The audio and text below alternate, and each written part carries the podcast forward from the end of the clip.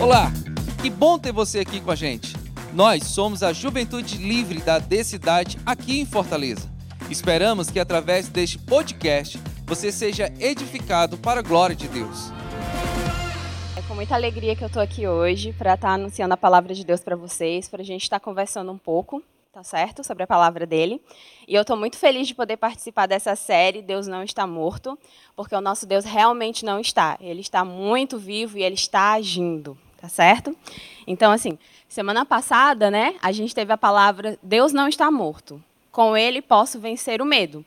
E a gente aprendeu juntos, né, como vencer os nossos medos durante as tempestades da vida, vendo Jesus vir ao nosso encontro, né, por sobre as águas. E essa palavra edificou muito a minha vida.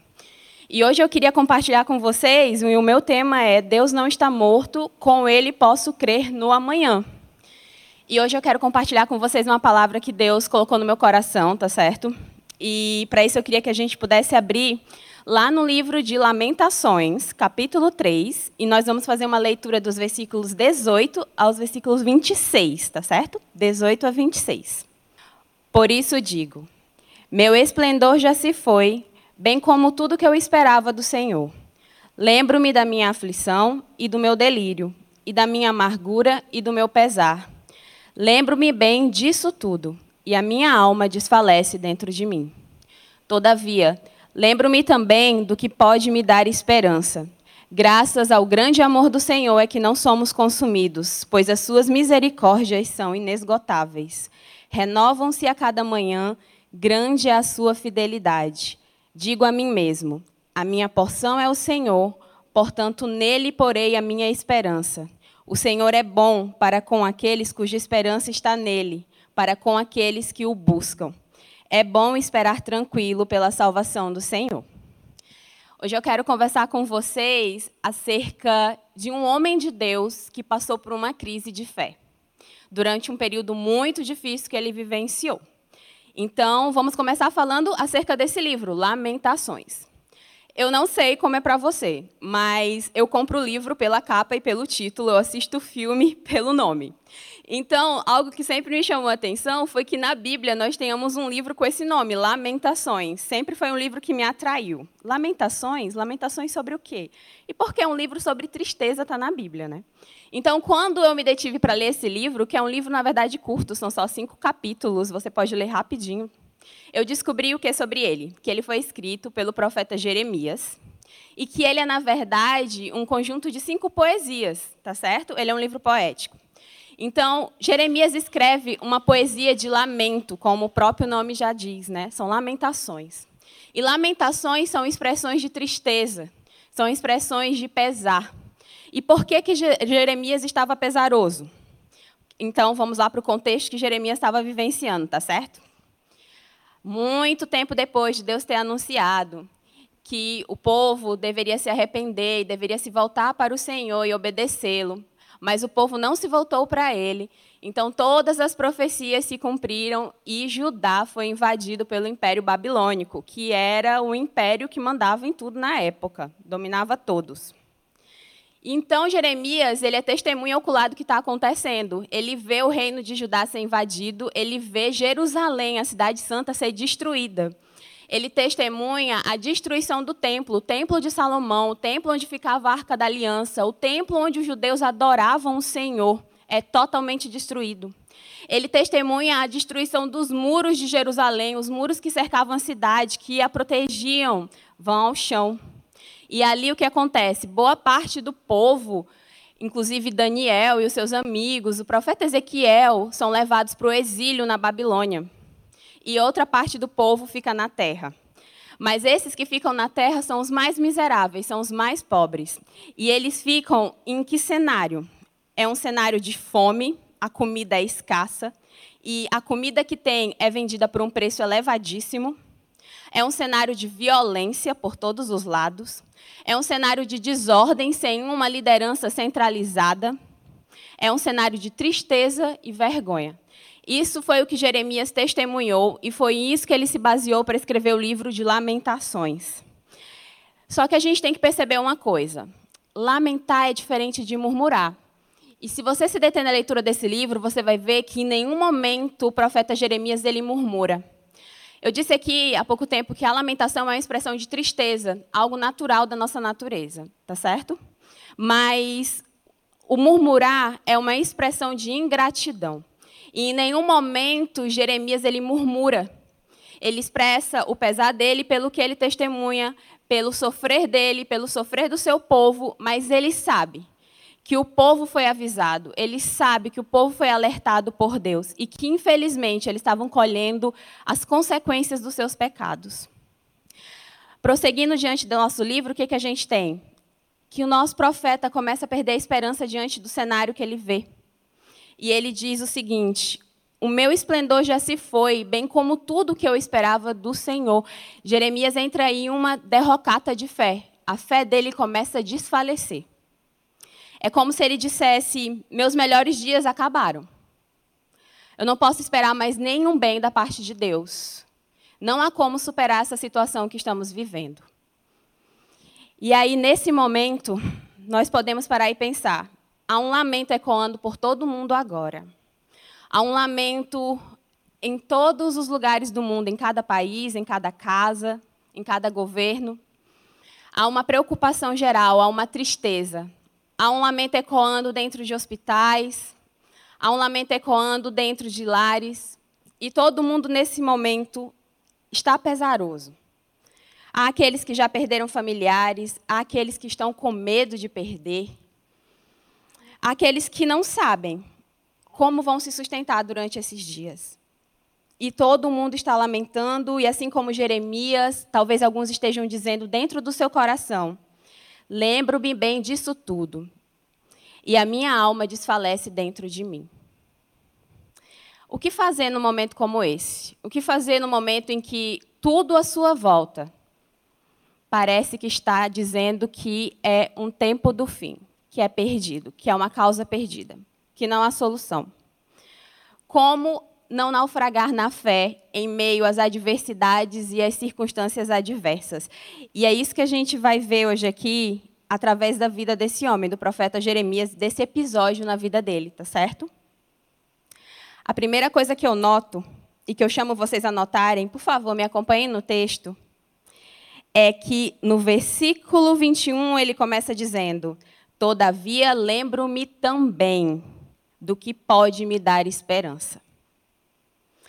A primeira coisa que eu queria dizer para você essa noite é: se você tem visto a sua fé desvanecer diante de todo o sofrer que você tem testemunhado e diante de um sofrimento pessoal que você esteja passando, eu quero te convidar a seguir o exemplo do profeta Jeremias e trazer à memória quem Deus é e tudo o que ele fez por você. O salmista diz: Bendiga o Senhor a minha alma e não esqueça nenhuma das suas bênçãos. Esse é o momento certo em que você tem que trazer à sua memória tudo o que Deus já fez por você. Esse é o momento certo para você abrir a gaveta das bênçãos e começar a contá-las e chegar à conclusão que é incontável tudo que Deus já fez por você. Esse é o momento de você começar a contar o seu testemunho para você mesmo e lembrar de onde você estava quando Deus te encontrou. E lembrar de quantos livramentos Ele já te deu. Lembrar de quantas coisas maravilhosas e miraculosas Ele já fez na sua vida. O momento em que sua fé está naufragando, esse é o momento para você olhar para a sua memória e buscar dentro dela quem Deus é e todo o que Ele já fez por ti. E é isso que o profeta Jeremias começa a fazer ele começa a lembrar, ele começa a combater o combate da fé. E nós vamos acompanhá-los nisso. A primeira coisa que ele resgata da memória dele é que você pode crer no amanhã, porque Deus é misericordioso. E ele diz: Graças ao grande amor do Senhor é que não somos consumidos, pois as suas misericórdias são inesgotáveis. A misericórdia de Deus é quando Ele não nos trata conforme os nossos pecados. e nem nos retribui conforme as nossas iniquidades. Mas a palavra dele diz que, como um pai tem compaixão dos seus filhos, assim o Senhor tem compaixão daqueles que o temem. Se você teme a Deus, se você o segue, se você é discípulo de Cristo, então saiba que sobre você repousa uma misericórdia inesgotável. Saiba que sobre a sua vida está uma misericórdia que não se consuma. Olha para o horizonte e coloca um ponto de chegada lá no horizonte e caminha até lá. Quando você chegar lá, você vai ver que existe um outro horizonte. O horizonte é algo que a gente nunca alcança. E assim são as misericórdias de Deus. Talvez você pode pensar, nossa, mas eu já falhei tanto. Eu acho que dessa vez Deus não me perdoa mais. Eu acho que eu esgotei as misericórdias de Deus. Mas a palavra de Deus diz que isso é impossível. E entre os seus pensamentos e a palavra de Deus, eu te digo, fique com a palavra de Deus. Ela é verdadeira. A misericórdia de Deus por você é viva. Hoje mesmo ele te chama e te diz que um coração contrito e quebrantado, ele nunca desprezará. Não importa quantas vezes você tenha voltado à presença dele, com os mesmos erros e falhas, mas se seu coração está verdadeiramente arrependido, contrito e quebrantado, humilhado diante do Senhor, tenha certeza absoluta que você é perdoado e que você vai alcançar a misericórdia.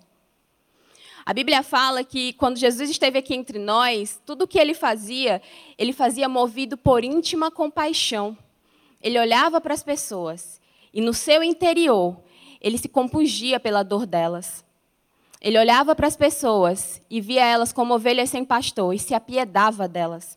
Ele olhava para as necessidades espirituais, mas também olhava para as necessidades emocionais. É por isso que, para curar o leproso, ele tocava nele porque o leproso tinha sede de ser amado e ser tocado.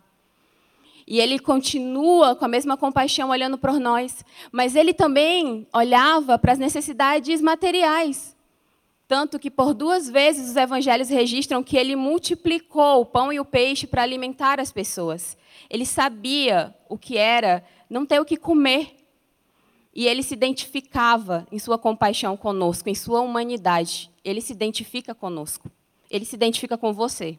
Creia, então, que as misericórdias de Deus estão sobre a sua vida. Recorra a essas misericórdias, porque elas são inesgotáveis. A palavra ainda diz que elas se renovam a cada manhã. Eu acredito que você não tem dúvidas de que o sol vai nascer amanhã e vai se pôr. Que essa é a ordem natural da vida. Ele nasce e ele se põe no final do dia. E a Bíblia fala que as misericórdias de Deus, elas são novas a cada manhã. A misericórdia de hoje foi para hoje. Amanhã serão novas misericórdias. Que você possa se lembrar a cada amanhecer que são novas as misericórdias de Deus pela sua vida e que você possa se agarrar a essa verdade.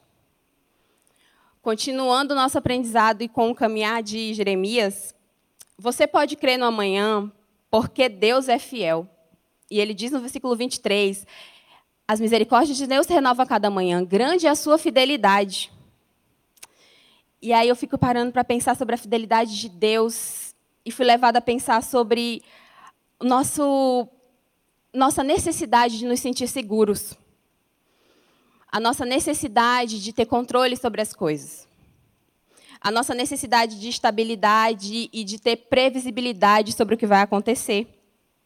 Só que a vida vem e se mostra feita de imprevistos, planos que não dão certo, e de repente o futuro, especialmente nesse momento que nós estamos vivendo, ele parece que depende de muitas variáveis. Então, como você pode se sentir seguro diante de um cenário onde tudo muda e muda repentinamente e rapidamente? Eu quero te lembrar hoje que Deus é fiel e ele nunca mudará eu quero que você coloque a sua segurança na fidelidade de Deus. Ele é um fiel provedor. Aqui eu quero te levar a lembrar de outra história. Durante 40 anos, o povo de Israel atravessou um deserto. E todos os dias caía maná do céu para eles comerem. E quando eles tinham que beber, a água saía até da rocha. Não havia empecilhos que faziam a mão de Deus reter o cuidado sobre a vida daquele povo que ele tanto amava. O mesmo Deus que saciou seu povo durante 40 anos no deserto jamais esqueceu de mandar o maná a cada manhã. Jamais abandonou o povo, ainda quando o povo foi infiel. O maná ainda continuou a cair.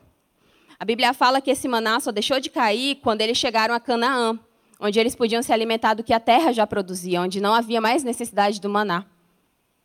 Eu quero te lembrar também da história de outro profeta, rapidamente. Elias. Certa feita estava sendo perseguido pela rainha Jezabel, que queria a cabeça dele. E Deus o guiou a se esconder em uma caverna, e perto dessa caverna havia um riacho. E Deus disse a ele: Ó, vou te colocar nessa caverna para te proteger. E você vai beber da água desse riacho todos os dias. E todos os dias eu vou mandar que corvos venham te alimentar. E foi assim que ele sobreviveu por muitos dias. Mas a Bíblia fala, isso está registrado no primeiro livro de Reis, que certo dia a água do riacho acabou. E agora, Elias? Como é que você vai sobreviver? Ele não se desesperou, porque ele conhecia Deus. Ele sabia que a água do riacho tinha acabado, mas a fidelidade de Deus não. E ele foi capaz de buscar Deus novamente e ouvir as instruções do Senhor. E aí o Senhor diz algo surpreendente para ele. Diz, Elias, eu vou te mandar para uma cidade chamada Sarepta, e lá eu ordenei que uma viúva te dê de comer. Uma viúva? Naquela época, uma viúva era alguém que necessitava de assistência, não era alguém que é, prestava assistência, era alguém que precisava ser ajudada, não alguém que era vista como alguém que pudesse estender a mão e ajudar. E Elias podia ter duvidado no seu coração da palavra de Deus, podia ter dito: Como assim, Senhor, uma viúva? O que uma viúva vai poder fazer por mim? Mas ele não faz isso. Ele segue as instruções de Deus. E ao encontrar aquela viúva, ele testemunha Deus sendo fiel e também a demonstração do poder e bondade de Deus, tanto na vida dele quanto naquela viúva. Porque Deus sustentou os dois. Mas isso só aconteceu porque ele buscou a Deus e porque ele confiou que Deus jamais deixaria de prover o que ele precisava. Eu quero te lembrar que Jesus, certa feita, disse: Por que, que vocês estão tão preocupados com o que vocês vão vestir e com o que vocês vão comer? Olhem para as flores, olhem para os lírios do campo. O meu pai veste todos eles e veste melhor do que o rei Salomão jamais se vestiu. E ele também disse: Olhem para as aves do céu. Elas não semeiam e não guardam, mas todos os dias Deus manda o alimento delas. Por que, que Deus esqueceria de vocês? Vocês não valem mais do que muitos pardais? As mesmas flores e os mesmos pássaros que Deus sustentava naquela época, Ele continua sustentando hoje, porque Ele é fiel. E Ele é fiel, e Ele vai continuar te sustentando na sua necessidade. Precisamos.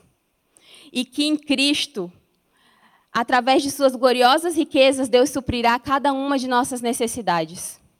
Através de Cristo Jesus, todas as suas necessidades serão supridas. Creia nessa palavra. Diante de circunstâncias adversas, lembre-se também que o controle está nas mãos de Deus. Pode ter fugido ao seu controle, mas não fugiu do dele. Deus ele é fiel para cumprir a sua palavra e os seus planos. A palavra de Deus registra que ele diz o seguinte: quando a palavra sai da minha boca, ela não volta para mim vazia, mas ela cumprirá todo o propósito para o qual a enviei. E também que os seus planos jamais serão frustrados. O ano de 2020 pode estar parecendo caótico. Com certeza é um ano atípico. E nós ainda não sabemos quando vamos sair dessa quarentena. Existem vários pontos de interrogação em aberto no que nós estamos vivendo agora. Mas tenha certeza de uma coisa: a agenda de Deus ela está se cumprindo perfeitamente do jeito que ele planejou. Tudo está acontecendo de acordo com o plano dele. E eu quero te convidar a depositar a sua segurança no fato de que está tudo saindo do jeito que Deus planejou, embora não esteja saindo do seu. Eu quero te convidar a lembrar que você faz parte dos planos de Deus, que Ele pensou em você, que Ele planejou você, Ele criou você. E que Ele está com as mãos dele estendidas para te ajudar a passar por esse momento de dificuldade. E Ele quer te levar a confiar nele de uma forma mais profunda. Agora que você está olhando para os seus planos e vendo, nossa, está tudo saindo do lugar. Eu não sei como eu vou poder lidar com isso agora. Parece que aquilo não vai mais acontecer, parece que não vai dar certo. Deus te, te chamando a acalma o teu coração. Lembra que os meus planos estão dando certo. E coloca a tua confiança nisso. E que você está dentro dos meus planos. Todas as coisas cooperam para o bem daqueles que amam a Deus e, que dos, e dos que são chamados segundo seus propósitos. Essa situação difícil está cooperando para formar em você o caráter de Cristo. Está cooperando para te fazer alguém mais paciente, mais resiliente, mais dependente de Deus. Saiba que os seus planos podem ser frustrados, mas os dele jamais são. Por isso, escolha depositar sua confiança na fidelidade de Deus, porque ela jamais vai se afastar de ti. Continuando o nosso texto, nós vemos o seguinte: Você pode crer no amanhã, porque Deus é bom. Versículo 25, o profeta Jeremias diz: O Senhor é bom para com aqueles cuja esperança está nele, para com aqueles que o buscam. Essa é uma promessa maravilhosa. Essa é a promessa de que aqueles que vivem na dependência de Deus e que não têm outro recurso a não ser o Senhor, testemunharão da sua bondade.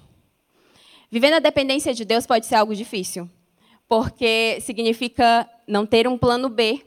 Você vai ter que confiar em Deus. E muitas vezes, a maioria das vezes, ele não abre os planos dele para nós.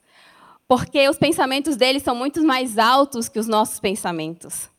Nós somos muitas vezes incapazes de compreender o agir de Deus, mas nós somos chamados a confiar que Ele age em nosso favor. E eu quero te dizer que não questione a sabedoria de Deus, mas entenda que Ele te guia, mesmo por caminhos que você não consegue ver ou entender. Olhando novamente para o povo de Israel lá no deserto, eles atravessaram um deserto rumo à terra prometida. Pense sobre o que é caminhar num deserto. É todos os dias ver o mesmo cenário, as mesmas dunas de areia.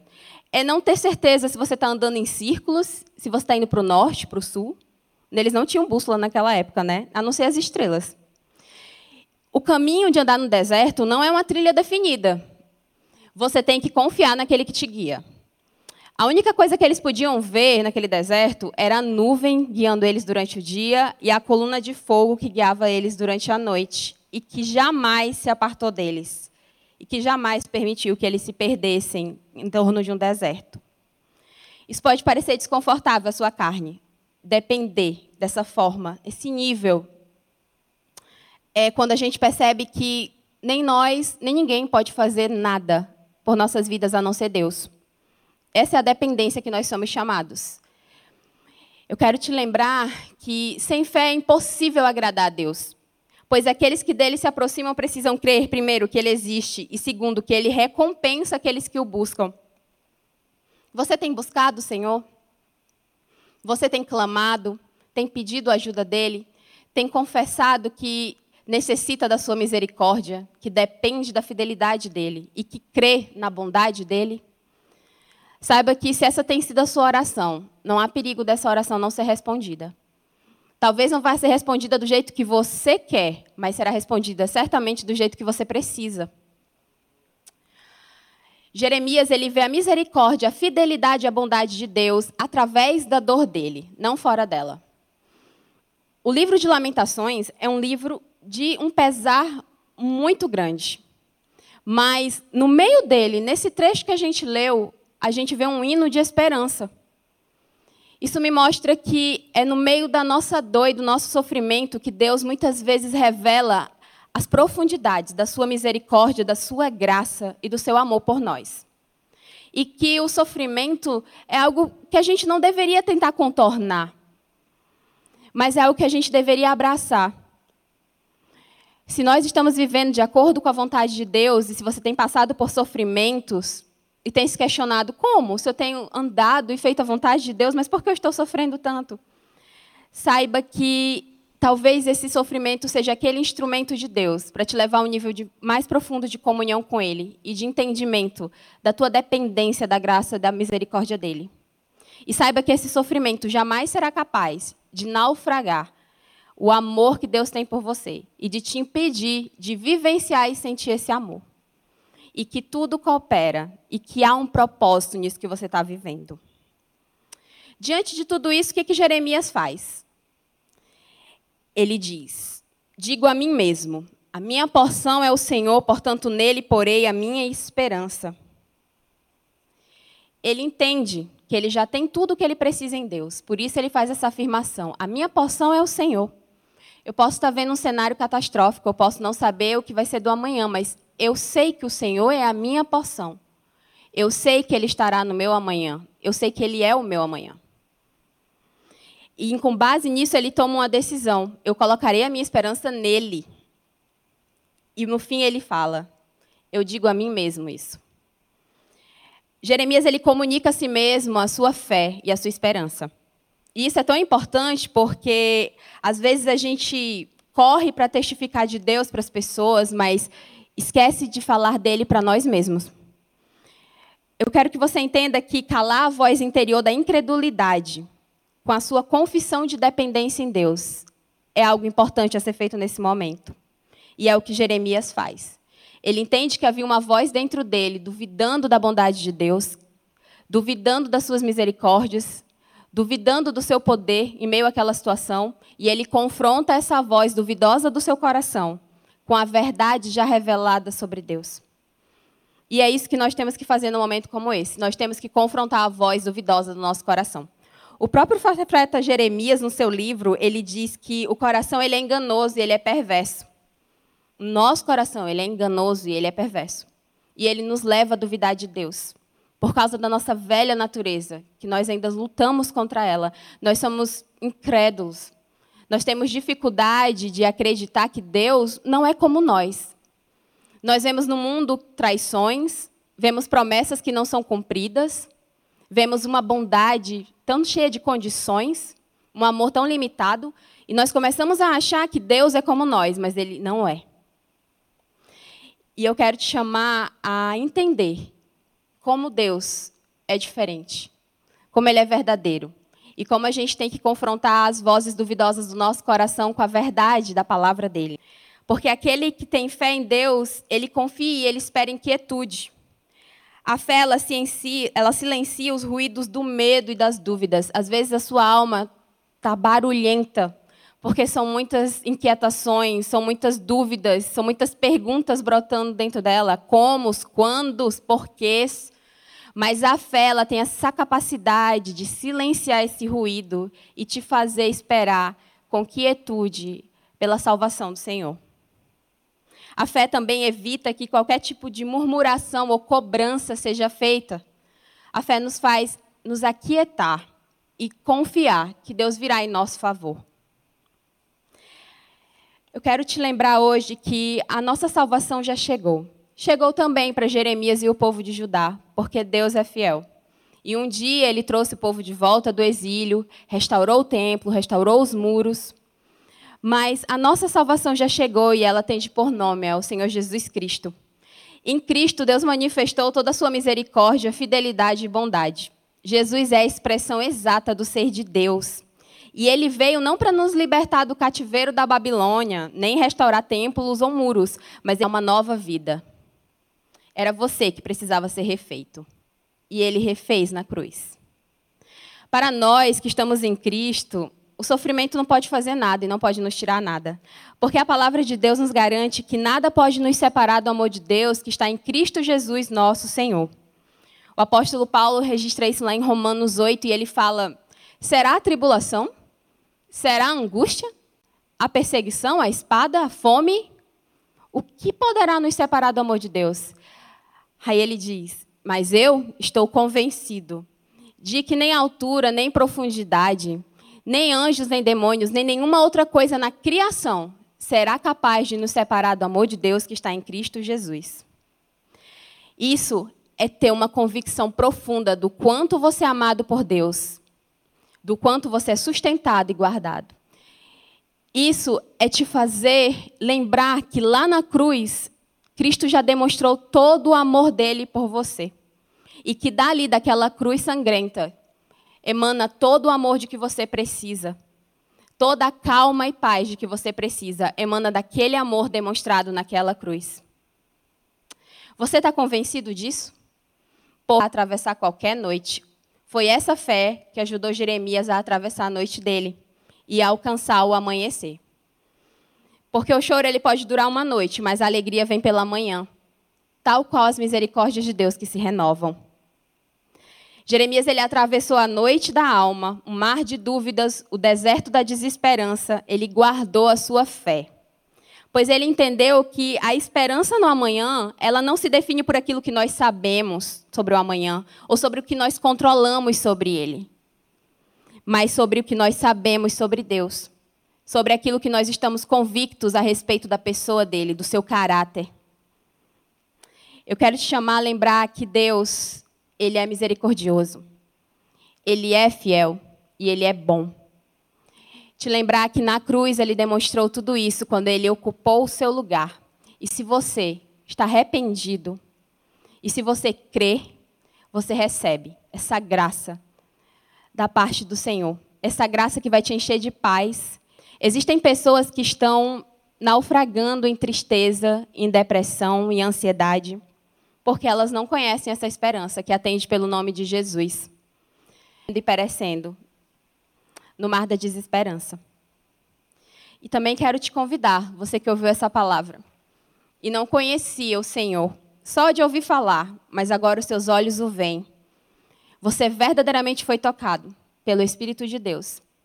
E você quer aceitar a Cristo como Senhor e Salvador de sua vida, sabendo que você depende do que ele fez na cruz para perdoar os seus pecados e reconhecendo que você precisa dessa graça para ser purificado, eu quero te convidar a escrever seu nome aí no nosso chat, ou então acessar o link e entrar em contato conosco, nós queremos te conhecer.